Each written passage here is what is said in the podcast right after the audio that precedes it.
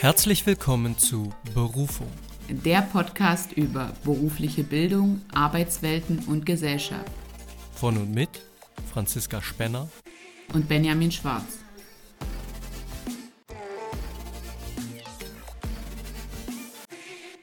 Hallo und herzlich willkommen, liebe Zuhörerinnen und Zuhörer. Hallo Franzi zu unserer neuen Folge. Hallo Benjamin, hallo liebe Zuhörer und Zuhörerinnen. Nach unseren letzten beiden Folgen, die wir ja ein bisschen über die Sommerpause gestreckt haben, wir haben ja über psychische Erkrankungen und äh, ja mögliche Präventionsmaßnahmen, die man, ähm, die damit vielleicht einhergehen, gesprochen, möchten wir ja heute wieder ein bisschen in ein trockeneres Thema, würden die einen vielleicht sagen. Ich finde, es ist gar nicht so trocken, äh, in ein anderes Thema abrutschen, abdriften. Wir möchten nämlich über ja, gesetzliche Grundlagen, rechtliche Grundlagen sprechen, die in Arbeitswelt einfach oder aus der Arbeitswelt einfach nicht wegzudenken sind. Das heißt, wir sprechen über Arbeitsrecht, Sozialrecht, über sowas werden wir uns heute äh, unterhalten. Genau. Und äh, Franzi, wie hast du dich vorbereitet? Ich habe mir so ein paar Sachen rausgesucht, die ich so für mich ähm, besonders wichtig finde. Also wo ich jetzt nochmal so überlegt habe, was ist für mich so im Berufsalltag bisher und auch zukünftig besonders wichtig? Auf, auf, auf was berufe ich mich oft? Worin kenne ich mich gut aus? Was, was sehe ich so als maßgeblich? Und ähm, habe mir aber auch die Frage gestellt, ob ich mich denn überhaupt mit meinen Rechten und Pflichten gut auskenne. Ähm, und bevor ich dir beantworte, was ich dazu sage, möchte ich die Frage gerne mal an dich abgeben. Ja, ähm, also allgemein, ich jetzt als Arbeitnehmer, allgemein mhm. gesprochen, ob ich weiß, was meine Rechte und meine Pflichten sind. Ja.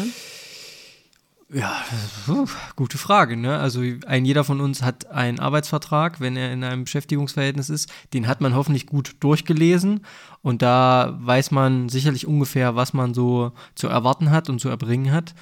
Aber ich glaube, die allerwenigsten kennen sich rechtlich so aus, dass sie auch alle Möglichkeiten kennen, die sie nutzen können, wenn es zum Beispiel zu einem Streitfall kommt. So. Mhm. Also da würde ich äh, sagen, bin ich jetzt nicht so auf der Höhe, allgemein als Angestellter. Ja. ja. Du bist da jetzt richtig fit drin? Überhaupt nicht. Und äh, ich muss auch ehrlich zugeben, ähm, es ist ja auch so immer so typisch mit Krankenschein, wenn man krank ist. Und eigentlich muss man ja erst einen Krankenschein abgeben, also nicht direkt am ersten Tag der Erkrankung. Und so stand das zum Beispiel auch in meinem letzten Arbeitsvertrag. Und wehe dem, ich habe dann aber keinen Krankenschein abgeben, da wurde immer gesagt, wo ist mein Krankenschein, wenn ich mal einen Tag oder zwei Tage nicht da war. Obwohl eigentlich im Arbeitsvertrag was ganz anderes stand. Ja, wie, wieso, was stand da drin? Dass man erst ab dem dritten Tag ja. der Erkrankung einen Nachweis benötigt. Aber ich war ab und an mal zwei Tage krank. Und dann wollten die trotzdem einen Nachweis dafür haben. Was ja eigentlich nicht rechtens ist. Ja. Dann denke ich mir natürlich, also ich war so krank im letzten Jahr immer, dass ich sowieso beim Arzt war. Natürlich nehme ich dann gleich eine Entschuldigung mit, ist ja kein, also ein ärztliches Attest ist ja kein Problem. Aber an sich geht es da ja los mit Rechten und Pflichten. Hm.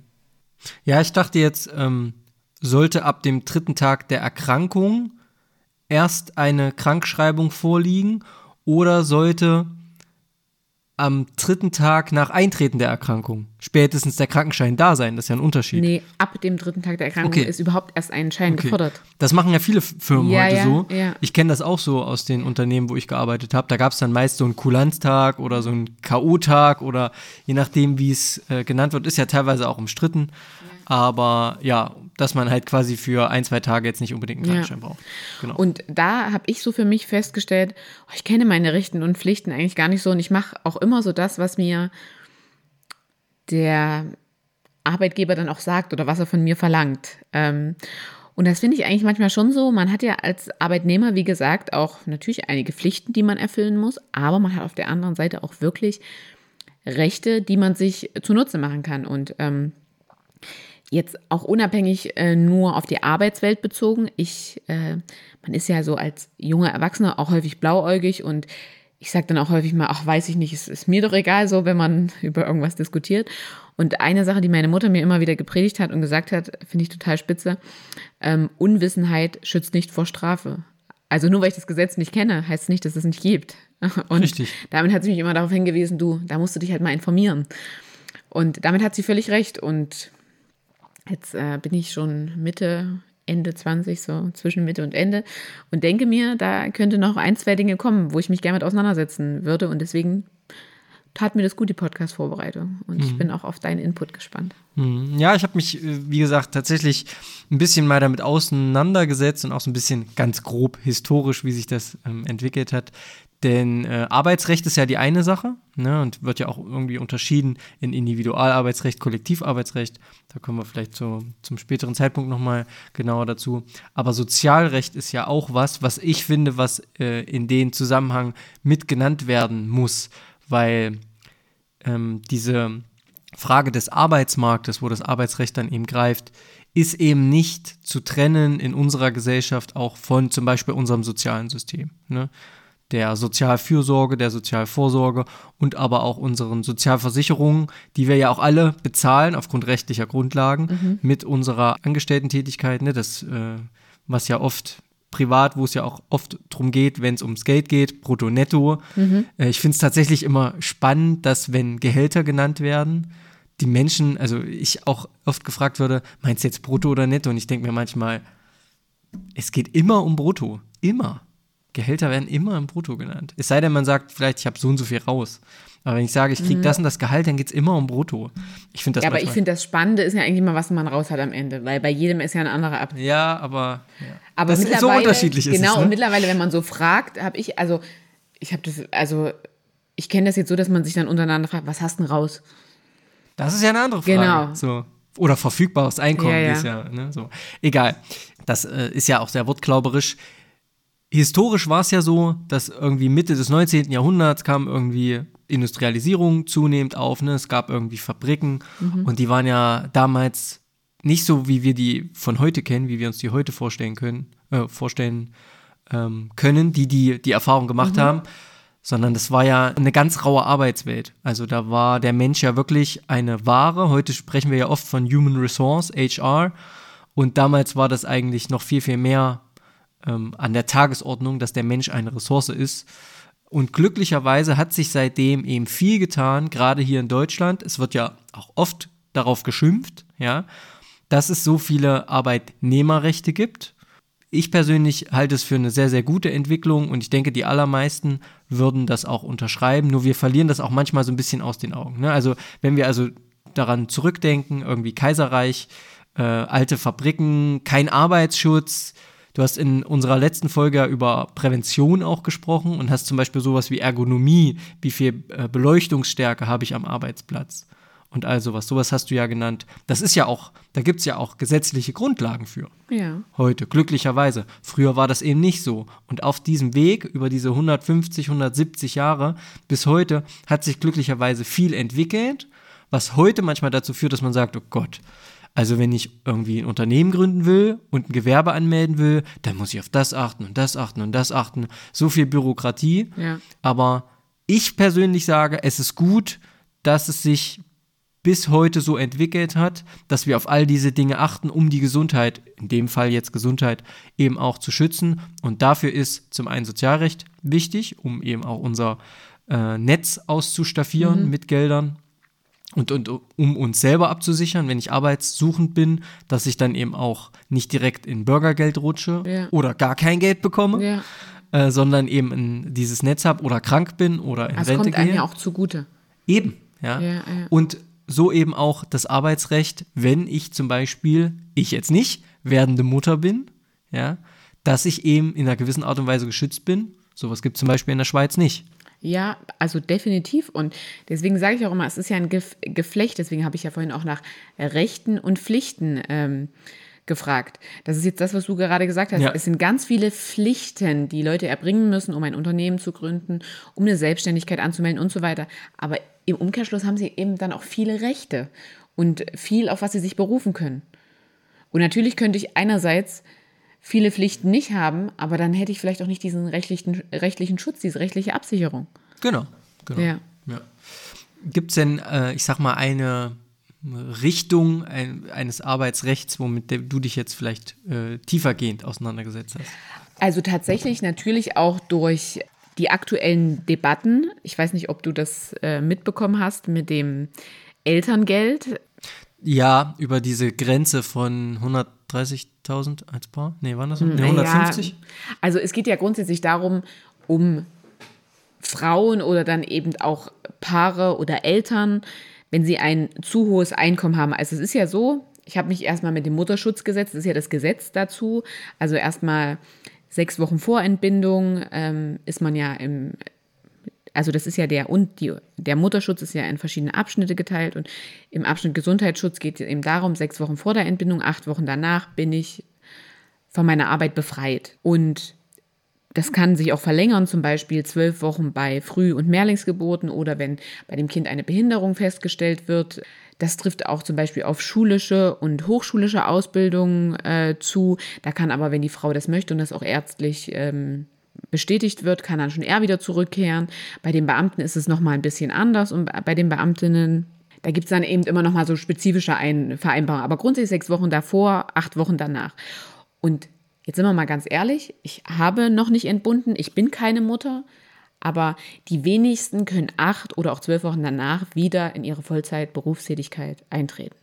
Weiß ich nicht, kann ich nicht beurteilen. Ja, also Kommt drauf meisten, an, ob es eine natürliche Geburt war oder vielleicht. Ein ja, aber die meisten, die ich jetzt so kenne, auch nach einer natürlichen Geburt, da geht es ja auch darum, hast du einen Kita-Platz? Ja, das ist eine andere inwiefern Frage. Inwiefern kannst du das. Ähm, das ist, finde ich, eine andere Fragestellung. Da geht es erstmal um Gesundheit. Kann ich das Gesundheit. Ich habe hab überhaupt keine Fragestellung genannt. Du weißt gar nicht, auf was ich hinaus möchte. Ja, aber wenn du sagst, dass die wenigsten das nach acht Wochen können, ja. dann geht es für mich erstmal darum, ist es gesundheitlich machbar? Mutterschutzgesetz. Ja. Ob es einen Kindergartenplatz gibt, den es nicht gibt, meistens. Ja. Da, oder Krippenplatz ist ja, ja. eigentlich, einem, die wenigsten bieten ja, glaube ich, äh, für quasi Neugeborene äh, sowas überhaupt an. Ich finde nur, das ist eine, eine andere Fragestellung. Es hat mit Mutterschutz, mit den acht Wochen, finde ich, nichts zu tun. Jein, also es wirkt auf jeden Fall mit da rein, weil das ist ja auch eine psychische Belastung, wieder sein Kind nicht gut untergebracht zu wissen. Ja. So. Klar. Äh, und nach acht Wochen, ich habe als Physiotherapeutin mit jungen Müttern zusammengearbeitet. Ich habe auch auf gynäkologischen Einre ähm, Stationen gearbeitet. Könnte ich mir jetzt auch drüber streiten, ob dann, ähm, gehen wir mal davon aus, dass die Mutter vorher Vollzeit beschäftigt war, dass sie dann genauso zurückkehren kann. Und in dem Zusammenhang wird ja Elterngeld beantragt, wenn du länger als diese, dieser Mutterschutz äh, bleibst, hm. wenn du länger zu Hause bleibst.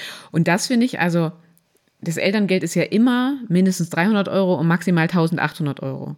Und es werden immer so 65 bis 67 Prozent des monatlichen Nettoeinkommens berechnet. Aber wie gesagt, es sind immer mindestens auch 300 Euro.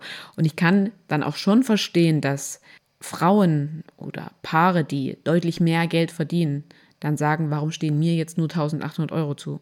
Weil in dem Moment, wenn ich arbeite, habe ich vielleicht auch mehr Einkommen, habe ich auch ähm, höhere Nebenkosten und so weiter. Und das bringt mich ja dann eigentlich davon ab, ein Kind zu kriegen, bevor ich mir nicht äh, alles in trockene Tücher gebracht habe. Ja, ich weiß aber nicht, ob das eine gerade eine abgehobene Elfenbeindiskussion wird, die wir da jetzt führen. Also ich finde, das bei 150.000 Euro soll jetzt, glaube ich, diese Grenze sein. Ne? Ähm, und wenn man als Paar 150.000 Euro verdient, verdient man meiner Meinung nach so viel, auch wenn ich eine relativ teure Wohnung habe vielleicht und relativ hohe Nebenkosten, dass ich durchaus in der Lage bin, einen Zeitraum von zwei Jahren mit weniger Einkommen und ein Partner arbeitet noch voll zu überbrücken, sage ich. Ich will in diese Debatte gar nicht mit dir einsteigen. Ich möchte eigentlich generell darauf einsteigen, dass ich äh, das schon ziemlich krass finde und äh, mich sowohl dieses Mutterschutzgesetz mit den sechs Wochen davor als auch den acht Wochen danach und diesen Elterngeldberechnungen und ich kann wirklich sagen, 1800 Euro sind nicht viel und auch nicht in einer Partnerschaft, wenn beide arbeiten, wenn man sich überlegt, was man heute für Haltungskosten hat, ist meine persönliche Meinung. Dann bringt mich das schon davon ab, äh, vielleicht auch in nächster Zeit eine Mutter zu werden. Okay. Und da finde ich schon, ähm, ich finde, man sollte die Gesetze kennen. Es sollte einem bewusst sein, dass man darauf ein Anrecht hat. Aber das ist ja auch immer mit sehr viel Bürokratie verbunden. Und das ist schon so was, was mich jetzt sehr interessiert hat. Aber ich merke da schon, da gehen ja auch unsere Ansichten einfach auseinander. Und das ist ja auch nicht schlimm. Mhm. Faktisch an diesem Gesetz sind, das ist das, was der Ist-Zustand ist. Das ist das, was man jetzt kriegt. Und ich habe mich damit einfach nochmal befasst, weil ich denke, dass auch das vielen Leuten nicht bewusst ist, dass auch jeder zum Beispiel einen Anspruch auf mindestens 300 Euro hat. Bestimmt, ja. Ja. ja. Da würde ich dir zustimmen. Ich würde aber trotzdem kurz die Gegenfrage stellen. Mhm. Wie viel fändest du denn dann angemessen? Oder wie, wie, wie gibt es so einen Fall, den Naja, im Endeffekt, also ich kriege ein Kind. Und ich werde danach ja wieder in meine berufliche Tätigkeit zurückgehen. Genau. Genau. Ich werde sie am Ende, so lange wie ich es gesundheitlich schaffe, machen können. Warum kriege ich denn äh, nicht zumindest 75 bis 80 Prozent des Gehalts? Oder weil Kinder so wichtig sind für unser Leben, kriege ich nicht sogar das volle Gehalt? Weil meine Lebensunterhaltungskosten, das, was ich rundherum zu zahlen habe, das wird nicht weniger, sondern tendenziell mehr, weil ich noch einen Menschen zu versorgen habe. Ja, mh, mm, führt für mich aber auf die Aussage raus, ich bekomme ein Kind und der Staat, die Gesellschaft, wie man es auch nennen will, soll am Ende dafür bezahlen. Also so würde ich das jetzt interpretieren. Also diese, das ist natürlich am Anfang, ist es ja auch eine besondere Zeit. Ne? Ich finde das krass, aber ich finde das krass, dass du das gerade mit dem Staat, also du sagst es ja so, als fändest du das schlimm, wenn ein Staat dafür. Nee, da kann man drüber streiten. Ja. Wir wollen Kinder. Ja. Also müssen wir finanziell auch Anreize schaffen. Ja. Das ist ja deine, ja, quasi ja. deine Aussage. Und die unterschreibe ich auch. Nun kann man sich natürlich drüber streiten, diese Grenze 65, 67 Prozent, wie ist die entstanden? Weiß ich nicht. Da müssten wir wahrscheinlich noch tiefer in die Recherche gehen. Da könnte man sich genauso fragen, ich bin unverschuldet krank, warum kriege ich nur 67 Prozent von meinem Netto? So. Ja, das ist ja das Nächste. Das ist ja das Nächste. du hast mich gefragt, welcher, nee, nee, ich, welcher ich Punkt weiß. jetzt gerade für mich wäre. Und das ist wirklich was, was mich. Wo man streiten kann. Als erwachsene Frau ist das eine Gesetzlichkeit, die mir bewusst ist. Ich bin froh, dass es sowas in Deutschland überhaupt gibt, ohne Frage. Aber ich finde, wir sind ja schon auch, also wird ja häufig als Sozialstaat betitelt. Und uns ist wichtig, also wie die Kinder, dass die gescheit heranwachsen und so weiter und so fort. Familie ist ja immer noch hier ein ganz großes Ding. Auch die Ehe und so weiter wird ja auch immer noch groß geschrieben, finde ich so. Ja. Aber dann könnte man es auch attraktiver gestalten. Dann würde ich es aber nicht ans Gehalt koppeln. Ich würde es an, an das Kind koppeln, persönlich. Weil wozu führt das? Das führt dazu, dass jemand, der eine Frau, die 500.000 Euro verdient, mhm. die sagt sich dann, uh, also nehmen wir mal an, die würde auch 67 Prozent kriegen. Mhm. Die könnte ja genauso argumentieren, oh, da kriege ich jetzt aber 100.000 Euro weniger. Buh, ob ich da mir ein Kind irgendwie mit denen einbußen, mhm. das sehe ich aber nicht. Wenn, also, ne, die würde okay. jetzt vielleicht, nehmen wir mal an, es würden alles volle Geld kriegen, so, dann würde es aber auch bedeuten, jemand, der nur 800 Euro verdient, der würde auch 100 Prozent kriegen, aber der kann sich auch mit 800 Euro kein Kind leisten. Also dann lieber individuell auf das Kind, zum Beispiel Kindergeld erhöhen oder andere Unterstützung. Und dass es da eine einheitliche Grenze geben muss, ist mir klar. Aber wir springen jetzt gerade von 800 zu 500.000 Euro. Sind wir mal ganz ehrlich. Ja, aber das ist, das ist ja die Range, über die wir in Deutschland teilweise reden müssen. Ja, natürlich. Ich, deswegen sage, äh, da hast du völlig recht mit individueller Anpassung, aber es ist auch nicht die Norm. Es ist die Range, aber nicht die Norm. Ja, aber ich finde auch eine Aussage ähm, mit 1800 Euro wenn ich das als zweites Einkommen, wenn ich das jetzt mal so nennen kann, mhm. und der Partner geht noch voll arbeiten, na klar kommt es auch immer persönlich an und so. Und wie viel habe ich vorher verdient? Dafür, dass man nicht arbeitet, also klar, man kümmert sich um das Dafür, also um dass Gottes man nicht arbeiten geht, aber was soll man denn machen? Also man kümmert sich ja um ein Kind. Ja, und ja. wirklich so viele Leute haben den Druck und die schmeißen dann ihre Elternzeit über den Haufen, gehen wieder in den Job, weil sie zum Beispiel sonst die Beförderung verpassen, dies, das und stecken ihr Kind dann so schnell in Einrichtung. Ey, das bringt mich wirklich in Rage. Hm. Also das muss ich ehrlich auch zugeben. Hm.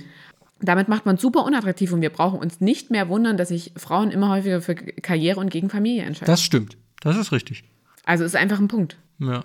Aber Du hast mich gefragt, welches Gesetz mich am meisten anspricht. Ich habe gesagt, das Mutterschutzgesetz. Das geht ja mit dem Elterngeld ein bisschen einher, weil, wie ich finde, die wenigsten machen das davor und danach. Da könnte man sich ja noch eine eigene Debatte zu äußern. Das ist einfach so das, was ein Gesetz, was mich am meisten so beschäftigt hat. Ja. Ja. Ich kann das auch verstehen, um Gottes ja. Willen. Da ich nicht in dieser Situation bin, mich ja. damit aus persönlichen Gründen wirklich mit beschäftigen zu müssen, stecke ich da auch nicht tief genug drin. Deswegen will ich auch um Gottes Willen überhaupt keine Diskussion anfangen. Ich verstehe natürlich die Argumentation und da ist, da ist ganz, ganz viel dran, zu sagen, ähm, irgendwie fehlen die Anreize, äh, Kinder in die Welt zu setzen, wobei ich das auch eine komische Formulierung finde. Also Kinder setze ich ja nicht in die Welt, weil ich weil mich jemand dazu anreizt, sondern weil ich das selber will. Ja. ja, muss das mit einem sozialen Abstieg einhergehen, weil ich auf einmal viel, viel weniger Geld zur Verfügung habe? Ja. Nein, sollte es auf keinen Fall. Ja, und es macht sicherlich auch keinen Sinn, äh, da immer andere, also andere Länder in Vergleich zu ziehen und zu sagen, ja, aber verglichen mit den und den Ländern geht es uns ja hier sehr, sehr gut. Das hilft mir als Person dann auch nicht nee. unbedingt, wenn ich eben gewisse Kosten habe, weiß ich nicht. Da kann ich jetzt aber wieder zu, dazu kommen. Du hast jetzt gesagt, in der Schweiz gibt es das beispielsweise nicht. Okay, da kann ich jetzt aber beispielsweise mit Spanien mal sagen, da bekommen zum Beispiel Frauen, weil sie haben zum Beispiel eine Periode, was Männer nicht haben, bekommen dafür mehr Kranktage, ohne Frage. Und äh, das ist zum Beispiel was, was uns hier in Deutschland meiner Meinung nach fehlt. Also du wirst immer was in einem Land finden, Ja, was sie haben, natürlich. was positiv ist, und in einem anderen Land, was sie nicht haben, Ja. was negativ ist. Also da, ich glaube, auf die, mit, unter diesem Aspekt sollten wir jetzt auch die Gesetzlichkeiten gar nicht betrachten. Nee, nee, nee, nee. Aber man kann sich bei positiven Dingen ja gerne auch was abschauen. Genau, kann man, so, ohne bin Frage. Ich, bin ich ja auch ja, voll dafür. Ja. Vielleicht sollte man dann auch sogar einen Schritt höher gehen und äh, vielleicht, na gut, die Schweiz ist jetzt nicht in der EU, aber vielleicht sollte man dann sagen, okay, dann muss das Netz größer gespannt werden, damit dann wirklich länderübergreifend man vielleicht eine Einheit hat, um auch äh, das leibliche Wohl der jungen Mütter und der Kinder zu schützen. Ja, natürlich. Ja, am Ende ist eben Das die war jetzt ein Frage. doofes Beispiel mit Schweiz und EU, weil Ja. Am Ende ist halt die Frage, was für ein Ziel wird politisch auch verfolgt. Ja. Und wie kann ich das natürlich umsetzen? Und du hast recht, Dinge entwickeln sich. Frauen machen zum Glück Ja. immer mehr Karriere. Das ist ja was, was früher gar nicht so das Thema war, vielleicht. Muss man einfach mal so sagen. Ja. Und das wird natürlich konterkariert. Und das ist ja auch belegt, ja. Also wenn, wenn Frauen irgendwie ein, zwei Kinder bekommen, dann sind die automatisch weniger attraktiv für Beförderungsstellen, für Führungsstellen und das summiert sich ja hinten Ja. raus auch finanziell. Und Ja. eine Frau, die natürlich mehr verdient, auch ihr ganzes Leben lang, zahlt am Ende auch mehr Steuern. Also der Staat hat natürlich auch grundlegend einen Anreiz dafür, die wieder schnell, also auch Frauen Mhm. wieder schnell in, in Beschäftigung zu bringen. So. Das vielleicht nur am, am Rand. Ja, ja. Was ist denn so ein Gesetz, wo du sagst, das, da bist du jetzt komplett drin und das findest du super wichtig für dich? Ja, komplett drin ist auch äh, schwierige Formulierung. Aber was ich ganz spannend fand, ist zum Beispiel das Arbeitszeitgesetz. Mhm, das habe ich tatsächlich auch bei mir aufgelistet. Ja, weil es einfach da drin bestimmte mh, Abweichungen gibt. Also ne, wir alle oder für viele von uns ist ja die 40 Tage, äh, 40 Stunden Woche die Norm. Für viele aber auch 38 Stunden oder Genau. 35 Stunden. Das habe ich ja auch erst durch den Podcast gelernt. Das dachte ich ja auch immer. Da- Das war, als wir uns über diese verschiedenen Arbeitszeiten und Arbeitsbedingungen Mhm. europaweit unterhalten haben. Weil ich war ja auch immer der festen Überzeugung, ey, 40 Stunden, sonst gehst du nicht Vollzeit arbeiten. Ja, ich finde zum Beispiel auch ganz spannend, wenn du äh, zum Beispiel hier in Thüringen mit einer, in einem Unternehmen arbeitest, was Vollzeit 40 Stunden ist und du machst aber nur 35, dann bist du offiziell eine Teilzeitkraft und wirst auch zum Beispiel statistisch so er, erhoben. Aber wenn du quasi denselben Job in dem äh, in der Schwesterfirma in, in, in den alten Bundesländern machst, wo 35 Stunden quasi Vollzeit sind, Ja. und du arbeitest quasi westdeutsche Vollzeit, bist du aber im Osten dann quasi äh, eine Teilzeitkraft. Das finde ich irgendwie, irgendwie alles ein bisschen Da weird. kommen wir schon wieder mit Westdeutsch und Ostdeutsch. Ja, es ist jetzt nur ein Beispiel. Man kann das jetzt auch, aber ich, Man kann sich immer an einem aufhängen. ja, aber ich kenne tatsächlich keine Unterschiede, was Arbeitszeiten innerhalb zum Beispiel eines Unternehmens angeht, die so gemacht werden. Also die einzigen Unterschiede, die ich persönlich kenne, basieren auf der Historie. Auf der Zugehörigkeitshistorie der Bundesländer zur Bundesrepublik Deutschland. Ja. So, deswegen habe ich das jetzt so genannt. Ja, ja. So, ich also dieser Unterschied ist halt einfach da. Ja, oder auch zum Beispiel, dass gewisse Arbeitszeiten über ein halbes Jahr im Mittel ausgeglichen sein sollen. Das fand ich auch ganz spannend. Genau. Und im, also im Sinne vom Arbeitszeitgesetz finde ich auch, also alle Gesetze haben ja eine Zielstellung zur Grundlage. Also sie verfolgen ja ein bestimmtes Ziel. Warum gibt es sie? Was ich vorhin gesagt habe, beim Mutterschutzgesetz natürlich den Schutz des Neugeborenen und der werdenden oder der jungen Mutter dann auch. Das Arbeitszeitgesetz hat zum Beispiel wirklich als, als Zielstellung Sicherheit und Gesundheitsschutz. Ist ja auch spannend. Also warum ist das eigentlich so wichtig, dass wir nur so und so viel Arbeitszeit gehen? Und da ist es eben wieder, da können wir nochmal anknüpfen an unsere letzten Folgen. Natürlich ist für den einen es okay, eine 35-Stunden-Woche immer zu gehen. Für den anderen ist es halt zu viel. Oder ist es halt belastend. Ne?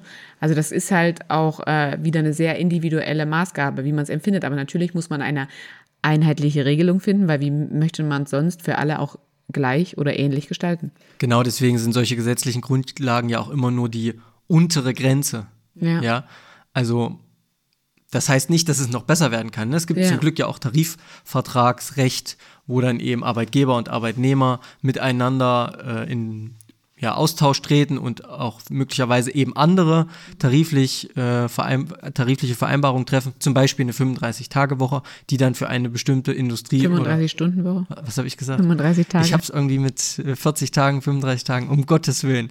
35-Stunden-Woche, wo das als Standard gesehen wird. Mhm. Und man muss ja auch sagen, gerade Arbeitszeit, auch das ist ja eine Entwicklung, ja. während, also ich muss das Thema leider nochmal aufmachen, weil ich äh, dadurch, dass ich ja aus dem Bereich ähm, Elektrometall komme, mhm. äh, auch IG Metall-mäßig da zumindest in meiner Branche eine gewisse Nähe habe, was auch immer so diese Tarifrunden anging, die mhm. ich so mhm. miterlebt habe. Ähm, und da gibt es eben immer Osttarif und Westtarif und dann gibt es auch Streik in Ost und West unterschiedlich. Und während es natürlich in vielen Jahren nach der Wende immer um die Angleichung des Geldes ging, geht es natürlich in den letzten Jahren ausschließlich, oder nicht ausschließlich, aber viel stärker um die Angleichung der Arbeitszeit. Mhm. Also man merkt auch, dass ähm, Arbeitszeit ein viel höheres Gut zu werden scheint ja. als Bezahlung. Ja, natürlich. Also die, das äh, merke ich jetzt auch immer mal so im Bekanntenkreis. Ganz viele sagen, ey, ich will mir um Gottes Willen meine Überstunden nicht mehr auszahlen lassen. Ich möchte diese freie Zeit haben. Mhm. Weil es wirklich, jeder weiß so diese, diese Zeit zu schätzen. Also das hat sich so ein bisschen aufgewiegelt, finde ich. Mhm. Ja, ja. Ja. Ähm, ein Gesetz, was ich super gern mit dir besprechen möchte, ähm, weil ich festgestellt habe, ganz, ganz viele Leute wissen das nicht und wir sind da ja durch Studium schon ein bisschen drauf gestupst worden und ich kenne tatsächlich keine Person, die das jemals in Anspruch genommen hat, außer die Person, die uns das im Seminar nahegebracht hat, und zwar das Thüringer Bildungsfreistellungsgesetz. Habe ich schon mal in Anspruch genommen. Ah ja, mega. Dann, dann sag mal, was hast du denn da gemacht? Ja, man kann da bis zu fünf Tage zusätzlichen Urlaub nehmen. Mhm. Ne, das ist tatsächlich in Thüringen ist es möglich. Genau. In Bayern und Sachsen, das sind die einzigen Bundesländer bundesweit. In Thüringen seit dem 15.07.2015, also jetzt mittlerweile auch schon acht Jahre. Ja, ich überlege gerade, wann ich das gemacht habe. Ja, genau, irgendwie 17 oder 18. Ja, und es ist halt ein Anspruch auf bezahlte Bildungsfreistellung, muss man auch sagen. Genau, ja, also es ist, sind wirklich man kann es als zusätzliche fünf Urlaubstage betrachten, wenn man in der Zeit einen anerkannten, das ist auch wichtig, dass man eben eine Weiterbildung im, da gibt es so drei Kriterien, die du dir wahrscheinlich aufgeschrieben hast. Das muss etwas gesellschaftliches, Gesellschaft. politisches oder soziales sein. Also das muss sich einen Fokus auf das gesellschaftliche, politische oder soziale Leben und Miteinander haben. Genau. Was aber zum Beispiel auch geht, also es gibt dann so eine Liste, gerade hier in Thüringen, mit anerkannten Bildungsträgern. Wenn die da drin stehen, dann geht es auf jeden Fall klar. Was denkst du denn, äh, wie viele Angebote auf der Liste zu finden sind? Oh, das weiß ich nicht. Also die gab es ja schon vor vielen Jahren. Da wären bestimmt, also ich hätte jetzt gesagt, da stehen ein paar tausend Anbieter drauf. Definitiv. Bei 500 habe ich aufgehört, mich durchzuklicken, weil es mich interessiert hat, was da alles so draufsteht. Hm. Und bei 500 war ich noch lange nicht in der Hälfte angekommen. Hm. Und natürlich steht da jetzt gesellschaftlich, politisch und sozial. Sozial. Aber ich habe das zum Beispiel auch für eine berufliche Weiterbildung in Anspruch genommen. Genau, das kann man auch. Also wenn ich jetzt so den sozialpädagogischen Bereich mich damit beschäftige, wenn ich sage, okay, ich, ich möchte da was für mich machen und äh, dafür diese fünf Tage nutzen, da waren zum Beispiel tolle Sachen bei der systemischen Beratung, beim MLP, bei sozialtherapeutischen Ausbildung dabei. Ähm, oder jetzt auch im Sinne der Lehrtätigkeit Bildungsprozesse beobachten und dokumentieren. Ganz viel aber auch geschichtliches, geografisches, Coaching-Sachen, sogar fünf Tage Yoga-Lehrer, Yoga-Lehrerinnen-Ausbildung, ähm, Seminare zur Stressbewältigung und da muss ich an dich denken, Sprachkurse ohne Ende und sogar im Ausland, also yeah. da muss man auch sagen, national und international. Und was viele, glaube ich, nicht wissen oder was alle immer so, also ich habe mich jetzt des Öfteren mal mit Leuten darüber unterhalten und dann haben sie so gesagt, ja, aber ich habe ja Weiterbildungstage ähm, in meinem Arbeitsvertrag festgelegt und ich so, ja, aber das hat ja nichts mit diesen Tagen zu tun. Also das ist ja Richtig. wirklich nochmal separat. Ja, aber die kann ich doch nicht einfach nehmen. Und dann habe ich wirklich, also jetzt auch nochmal recherchiert, also man muss die halt ähm, spätestens acht Wochen, bevor diese, diese Maßnahme? Diese Bildungsmaßnahme startet, anmelden. Mhm. Dann gibt es da noch ein paar Kriterien, ähm, wie viele Arbeitnehmer deine ich glaube fünf waren es, das habe ich mir jetzt gar nicht notiert, dein Unternehmen mindestens haben muss, aber die meisten haben mehr als fünf Arbeitnehmer. Also es gibt natürlich auch kleinere Betriebe, ohne Frage. Und man muss länger als sechs Monate im, in diesem sein. Betrieb sein, aber dann gilt das tatsächlich auch für Azubis. Oder auch für Leute, die nur im Homeoffice arbeiten, also die auch nie im Betrieb ansässig sind, die immer Fernarbeit machen können, auch sagen, ich möchte jetzt in diesen fünf Arbeitstagen nicht ähm, da sein. Und eben auch verschiedene andere Personengruppen und es zählt eben auch für Beamte und auch tatsächlich äh, so wie ich das, also auch in Ausbildung, also sowohl Azubis als auch ähm, wir jetzt im Vorbereitungsdienst und so weiter. Und das finde ich schon toll, also muss man ehrlich sagen. Und ich habe mir das auch so ein bisschen auf die Fahne geschrieben, das vielleicht wirklich im nächsten Jahr mal für mich in Anspruch zu nehmen. Hm. Ja, es ist eine wirklich tolle Sache. Ähm, ich habe noch irgendwie so den Passus im Kopf, der Arbeitgeber hat vier Wochen Zeit, Veto einzulegen. Wenn das nicht passiert, dann wird es, glaube ich, jetzt angenommen. Ja, aber ähm, die Begründung ist da ziemlich, also das kann ja nur in so Fällen, wenn er dann zum Beispiel sagt, da, genau, da wird jetzt der ja. Arbeitnehmer unbedingt gebraucht. Ja, ja, klar, wenn gerade viel Urlaubszeit ist oder so. Oder. Genau. Nee, nee verstehe ich schon. Und da muss ich mir dann aber als Arbeitnehmer auch wieder sagen, okay, nur weil er es jetzt dann ablehnt, kann ich einen neuen Antrag stellen der dann natürlich wieder acht Wochen im Voraus ist und dann kann ich es aber nochmal machen. Und ich finde, das zeigt halt wieder so schön, also alle, alle drei Sachen, also sowohl was ich mit dem Mutterschutzgesetz gesagt habe, als auch du mit dem Arbeitszeitgesetz und ich jetzt nochmal mit dem Thüringer Bildungsfreistellungsgesetz, das sind halt Rechte, die wir haben. Ja, und es ist gut, dass da auch immer wieder was Neues dazu kommt. Ne? 2015 hast du ja gerade ja, gesagt. Ja. Also da findet auch immer wieder Entwicklung statt. Ja. Und das ist gut so, dass eben auch Bildung auch im Privaten, sage ich jetzt mal, weil das ist ja quasi private Bildung, wenn mhm. man so will. Also natürlich muss man dann für diese Kosten dieser Bildungsmaßnahmen selbst aufkommen, das ist klar. Das braucht man ja, nicht großartig dazu sagen. Aber man fünf freie Tage. Genau, so. Und das ist gut, dass sich das, äh, dass das an Wert gewinnt, dieser mhm. Weiterbildungswille. Ja. Gibt es noch so ein Gesetz, was für dich so speziell wichtig ist. Ich habe mir auf jeden Fall noch fünf aufgeschrieben, die jetzt nicht weiter groß ausgearbeitet, wie jetzt bei den anderen, aber fünf Gesetze, wo ich noch sage, so, die sind für mich als Arbeitnehmer sehr wichtig. Ja, hau mal ruhig raus. Das Mindestlohngesetz. Ja. Das finde ich mega wichtig, also dass das auch so gekommen ist und ähm, dass man halt dieses Recht hat, als Arbeitnehmer wirklich zu sagen, so viel kriege ich mindestens und darunter nicht. Ja, das ist auch eine sehr, sehr gute Entwicklung. Wird ja auch, wie vieles natürlich immer irgendwie teilweise auch kritisch gesehen, mhm. nachvollziehbar, gerade was so irgendwie sehr günstige mhm. Produkte des täglichen Bedarfs angeht. Aber eindeutig, also mhm. sehr gute Entwicklung. Ja. Dann das Bundesurlaubsgesetz mit halt einer Mindesturlaubs, also mit Mindestanzahl von Urlaubstagen, finde ich auch super. Wobei das, ich glaube, es sind nur 20, beziehungsweise 24 bei einer Sechstagewoche. 24. 24? Ja. Aber ich glaube auf eine Sechstagewoche bezogen. Müsste, Müsste ich nochmal. Ja, ja, müssen wir nochmal. Auf jeden Fall, ähm, auch da glücklicherweise haben viele, viele Menschen mehr Urlaub. Mhm. Auch zum Glück positiv aufgrund von Tarifvertrag, Tarifrecht ja, und so. Ja. Aber zum Glück ist wenigstens etwas festgelegt. Ne? Klar, für, Definitiv. Für junge Leute, also sprich für junge Menschen, ähm, älter 15, älter 16, älter 17, gibt es dann nochmal ein bisschen andere Regelungen. Mhm. Das ist mhm. gerade in der Berufsausbildung nochmal äh, wichtig. Aber es ist gut, dass es sowas gibt. Dann natürlich das Kündigungsschutzgesetz.